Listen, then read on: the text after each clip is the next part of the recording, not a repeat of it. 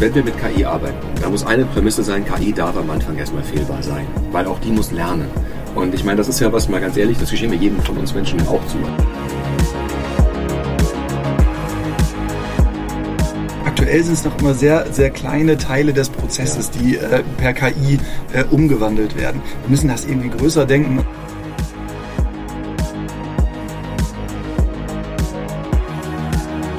Liebe Zuhörerinnen und Zuhörer, herzlich willkommen zu einer weiteren Folge von Designing the Future auf Stimmenfang hier aus dem Motorwerk Berlin. Ich habe zwei weitere Gäste und zwar von Seit Nilas Möllenkamp und von Viadukt Pascal Wiesenbach. Bitte stellt euch einmal kurz vor und was ihr mit eurem Unternehmen macht und was euer Unternehmen überhaupt so allgemein ja, ich bin äh, Nilas Möllenkamp, ähm, Key Account Manager bei Site und äh, Site ist ein, ein PropTech, äh, was sich der künstlichen Intelligenz äh, verschrien hat. Ursprünglich gestartet, ähm, dadurch, dass wir sagen können, für 25 Millionen Grundstücke, äh, was ist dort die maximal mögliche Bebaubarkeit. Unsere KI denkt also so wie ein äh, klassischer Architekt nach 34. Mittlerweile haben wir uns ein bisschen weiterentwickelt und können ähm, auch für Bestandsgebäude zum Beispiel äh, berechnen, äh, was sind äh, die Sanierungskosten, die damit einhergehen, was sind die Fördermittel, die damit einhergehen. Ähm, wir können nach Grundstücken, nach Bestandsgebäuden suchen und helfen der Immobilienwirtschaft äh, auf der Suche nach lohnenswerten, äh, profitablen Investments und Objekten. Ja, Pascal Wiesenbach bin neben Johann Rohn und Moritz Windmann einer der drei Gründer der Viadukt. Wir haben vor zwei Jahren ungefähr die Idee gehabt, was wäre denn, wenn es ein digitales Assistenzsystem gäbe, was allen Eigentümerinnen und Eigentümern in Deutschland den kompletten Prozess hin zur monetisierten Immobilie so leicht macht, dass man ihn auch wirklich am Ende gehen kann. Und in dieses digitale Ökosystem integrieren wir alle von Finanzdienstleister über die Handwerker, der Energieberatenden bis halt hin zum Eigentümer und hören erst dann auf, wenn die Immobilie auch tatsächlich monetisiert worden ist. Sehr gut, also zwei Leute aus dem digitalen Bereich hier. Ähm, wir haben auch schon viel im Podcast gesprochen, wie die Digitalisierung eben auch helfen kann, die Immobilienwirtschaft nachhaltiger zu gestalten. Und jetzt möchte ich gleich nochmal aufs Thema KI zurückkommen. Ist ja in aller Munde. Kannst du nochmal genauer beschreiben, was genau die Vorteile sind, wenn man eure KI nutzt? KI ist ja im Grunde ein, ein System, was einen riesigen Algorithmus aufbaut, nach dem dann äh, berechnet wird und nach dem mit gewissen Wahrscheinlichkeiten ähm, Dinge prognostiziert und ausgegeben werden. Und äh, das ist bei uns auch der Fall. Was wir gemacht haben, ist, äh, wir haben LIDAR-Daten genommen. Das sind also 3D-Überflugsdaten, die es von jedem äh, Gebäude und jedem Grundstück gibt. Und die haben wir wiederum äh, in Kombination gesetzt zu ähm, Katasterdaten und Flurstücken. Das heißt, wir haben erstmal für 25 Millionen äh, Gebäude einen sehr realitätsnahen digitalen Zwilling. Und ähm, dann haben wir eine künstliche Intelligenz programmiert, die wiederum äh, für jedes Grundstück berechnen kann, äh, was ist die maximal mögliche Bebauung nach Paragraph 34. Das haben wir dadurch gemacht, dass wir ähm, unsere Architekten, die bei uns äh, arbeiten und äh, mit uns arbeiten, ähm, den haben wir verschiedene Grundstücke anzeigen lassen von der KI, völlig automatisiert und die haben der KI eigentlich einfach nur mitgeteilt, dieses Grundstück ist komplett ausgelastet äh, oder es ist nicht komplett ausgelastet. Das haben wir mit 15.000 Grundstücken gemacht und dadurch hat die KI ja 15.000 Grundstücke Zeit gehabt, äh, zu lernen, was ist die maximale Auslastung des Grundstücks und das äh, komplett an der Praxis. Das heißt also, die KI hat keine Architekturbücher gelesen, äh, sondern die KI ähm, orientiert sich an dem, was es wirklich schon gibt und deswegen können wir nach Paragraph 34 immer jeweils sagen, äh, das geht auf ein Grundstück, das steht gerade drauf, so und so viel geht mehr äh, oder wenn wir es abreißen, können wir das und das draufsetzen. Und wie sieht das mit der Zuverlässigkeit aus? Ähm, am Ende geht es bei einer Bauvoranfrage zum Beispiel immer äh, darum, dass äh, jemand subjektiv einschätzt, darf das hier gebaut werden oder nicht. Und das matchen wir in nahezu 100 Prozent der Fälle. Also wir machen auch Bauvoranfragen für unsere Kunden im Zweifelsfall. Ähm, die äh, gehen eigentlich immer sehr, sehr gut durch. Ähm, wir sind da auch immer am oberen Ende dessen, äh, was geht. Also wir nutzen es profitabel und wirtschaftlich aus. Ähm, und äh, ja, am Ende muss es noch äh, subjektiv entschieden werden, was geht wirklich. Ähm, aber unsere KI kommt im Grunde auf dieselben Werte wie äh, der herkömmliche klassische Architekt. Ähm, teilweise sieht die KI Dinge, die äh, drüber sind, ähm, über dem, was der klassische Architekt äh, sieht. Und äh, da geht dann noch ein bisschen mehr. Pascal, wie interessant ist das Thema KI für euch? Nicht nur interessant, sondern tatsächlich, und da haben wir ein perfektes Match, das äh, durf, durften wir im Vordialog schon feststellen, weil wir tatsächlich genau an ein paar anderen Stellen ansetzen, aber auch eben äh, auf Basis KI. Also wenn wir von einem digitalen Ökosystem oder von einem digitalen Assistenten sprechen, dann muss dahinter zwangsläufig irgendeine Art von Intelligenz setzen, weil ansonsten, wer soll mir denn assistieren? Also wer soll mich beraten? Und diese Art von Beratung ist eigentlich der Punkt, wo wir sagen, wir müssen schauen, was können wir, KI, du hast es gerade schon gesagt, Nilas, ist ja erstmal nur die Fähigkeit, eine Prognose zu treffen. Also das, was wir Menschen auch können, wir können antizipieren. Und das ist das, was die KI bei uns auch macht. Das heißt, wir haben es relativ ähnlich, nur mit anderen Schwerpunktsetzungen aufgebaut. Ähm, wir holen uns komplette Immobilienportfolios rein und geben die unserer KI zum Trainieren und zwar im Sinne von, okay, pass auf, was sind die gegebenen Daten eines Objektes? Ähm, was kann ich über dieses Objekt jetzt schon wissen?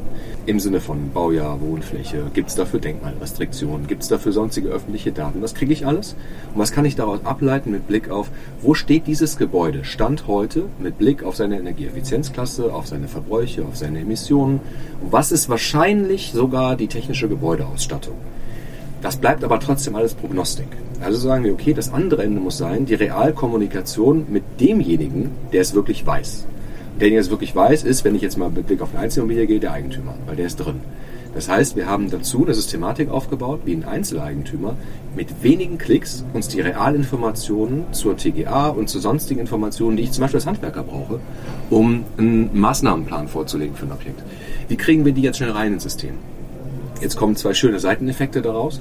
Jedes Mal, wenn wir die Realdaten aus dem Objekt rausbekommen, dann sieht unsere KI, sagen, oh, warte mal, da war ich ziemlich nah dran, aber eine Nuance fehlte noch. Oder ich war ziemlich weit weg. Warum? Und lernt anhand dieser Realdaten. Da haben wir jetzt ungefähr 35.000 Realdatensätze reinbekommen. Und das ist schon mal ein guter Start, um so eine KI erstmal ins Doing reinzubekommen.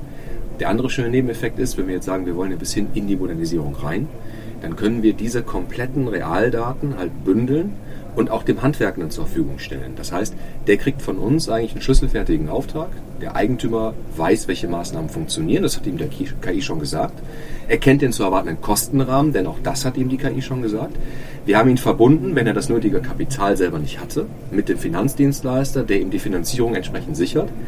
Jetzt kommt das Schöne zusammen in Kombination mit der TGA. Wenn wir das an Handwerker übermitteln, dann freuen die sich, weil die können auf einen Schlag sehen, ist das für mich eigentlich interessant, da irgendwie mich um eine Wärmepumpe zu kümmern oder nicht. Fehlen mir noch Informationen, dann kann er die direkt abrufen, gibt mir ein Foto vom Zählerschrank oder Kellerraum, denkt vorher auch kein Eigentümer darüber nach. Und gesicherte Finanzierung. Und damit wird ein, ein runder Schluss draus. Wie seht ihr die ethischen Bedenken hinsichtlich Datenschutz und Fehlbarkeit von KI? Also erstmal, Fehlbarkeit von KI ist etwas, wenn wir mit KI arbeiten, da muss eine Prämisse sein, KI darf am Anfang erstmal fehlbar sein, weil auch die muss lernen.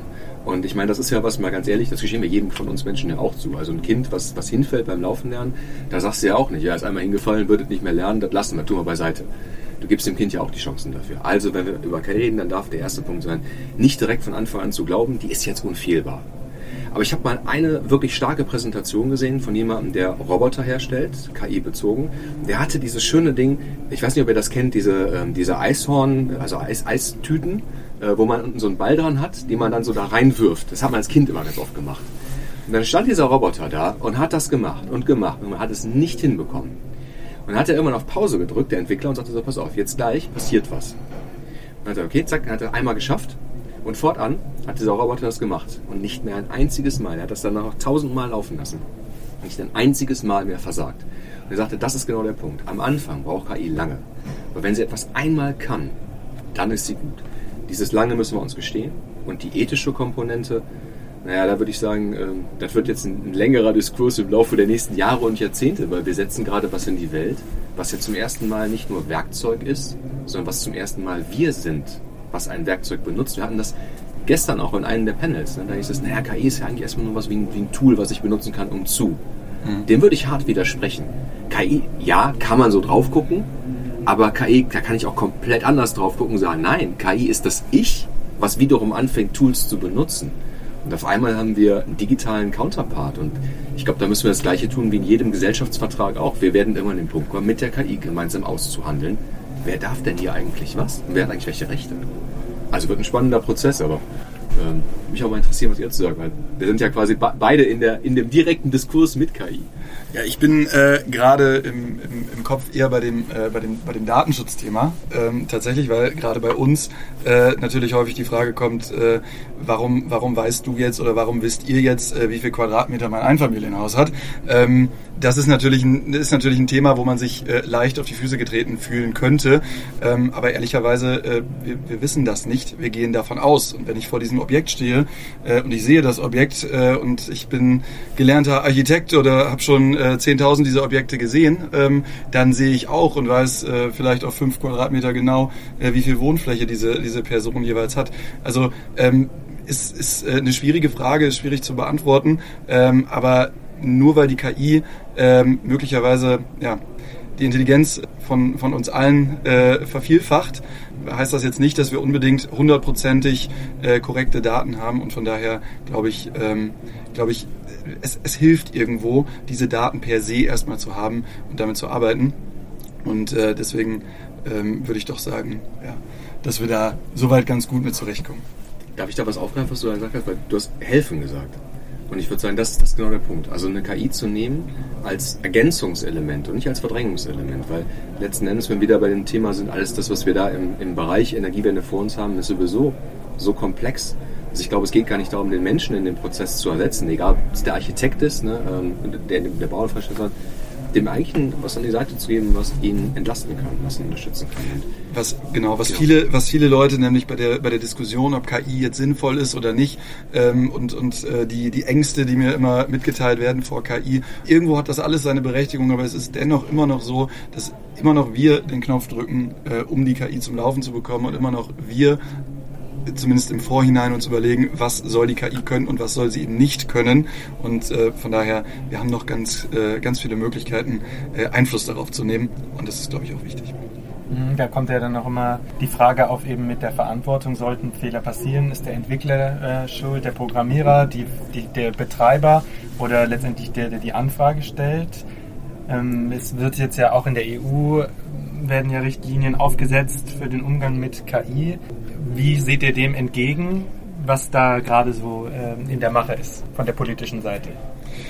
Ähm, ich habe das Gefühl, dass äh, grundsätzlich ähm, erstmal aufgrund dieser neuen Technologie, die eigentlich erst im November, Dezember letzten Jahres durch äh, ChatGPT äh, den, den, den Einfluss äh, gewonnen hat irgendwo, ich habe das Gefühl, dass da ähm, erstmal wie bei jeder neuen Technologie äh, vor allem so ein bisschen so ein bisschen Angst äh, mitspielt. Und es ist in diesem Fall nicht die Angst davor, dass jemand vielleicht äh, großartig seinen Arbeitsplatz verlieren könnte. Soweit denken die Menschen nämlich nicht, sondern sie denken soweit, ähm, dass damit Technologien und, und Software und Systeme aufgebaut werden könnten, die uns wirklich schaden könnten. Und ich glaube, für viele Leute ist der erste Punkt immer, ähm, ja, wenn wir jetzt eine KI haben, äh, die, die führt dann vielleicht irgendwie dazu, dass, dass der neue Weltkrieg ausbricht oder so. Genau das ist eben nicht der Fall, weil wir selber äh, noch darauf Einfluss nehmen können. Grundsätzlich glaube ich, dass äh, Richtlinien dahingehend, wie mit solchen Technologien umzugehen sind, auch die dann von der EU oder, äh, oder sonst welchen Organisationen kommen, dass das erstmal irgendwo gut ist, aber auf der anderen Seite, ähm, wie häufig bei neuen Technologien, jetzt auch irgendwo den Fortschritt nicht behindern sollte.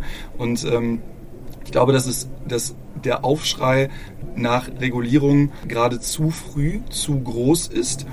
Aber nichtsdestotrotz sollte es früher oder später einen kleineren, stilleren Aufschrei nach äh, Regulierung geben. Aber bitte doch noch nicht jetzt, weil wir sind noch wirklich am Anfang.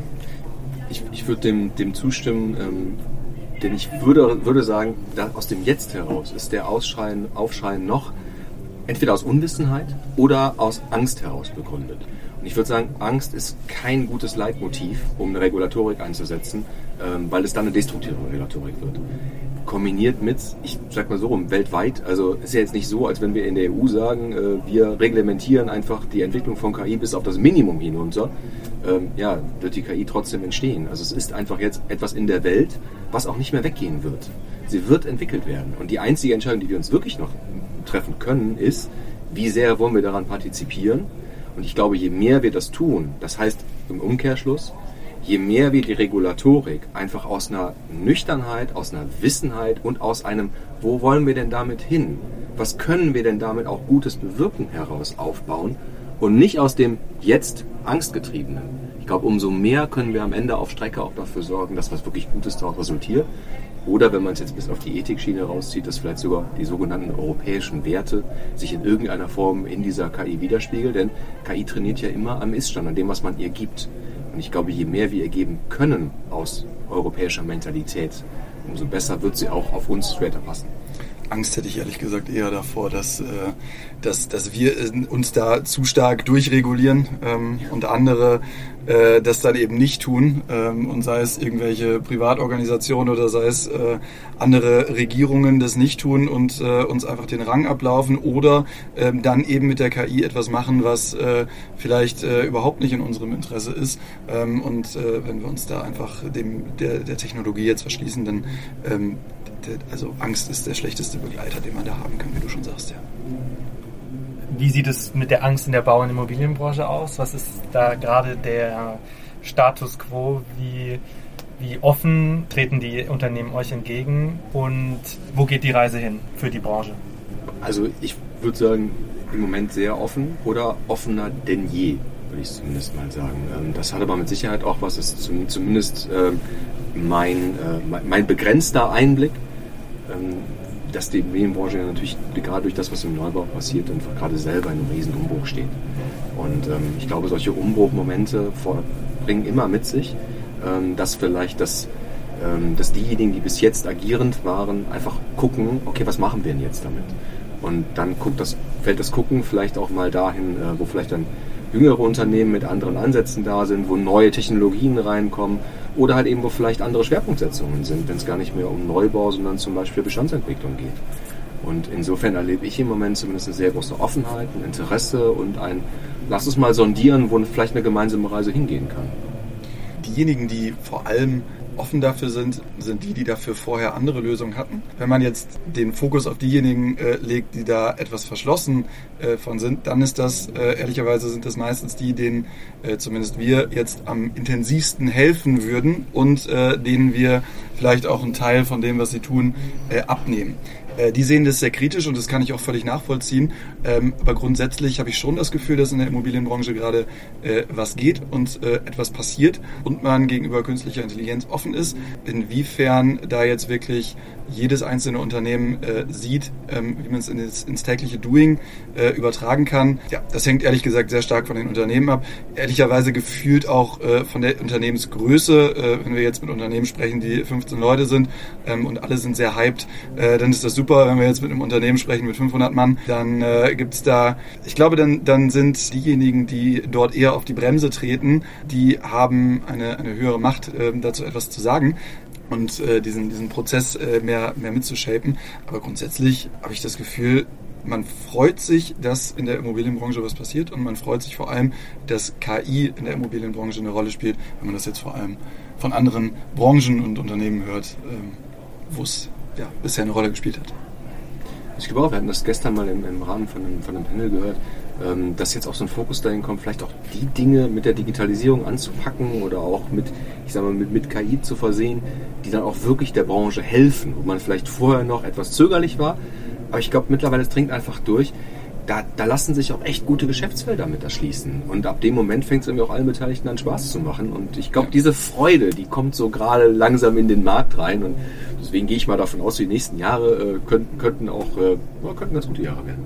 Es sind immer kleine, aktuell sind es noch immer sehr, sehr kleine Teile des Prozesses, ja. die äh, per KI äh, umgewandelt werden. Wir müssen das irgendwie größer denken und wir müssen da mehr, äh, wir müssen da ja nicht, also Substanz ist auf jeden Fall schon drin, aber ähm, wir sind in einer super kapitalintensiven Branche und diesen gesamten Prozessverlauf von, von, äh, von der Planung bis zum, bis zum Ende, den irgendwie in ein äh, KI-Feld zu gießen, das ist noch ein bisschen schwierig, aber diese einzelnen Prozesse per KI zu bauen, das ist erstmal gut und das ist jetzt erstmal der richtige Weg.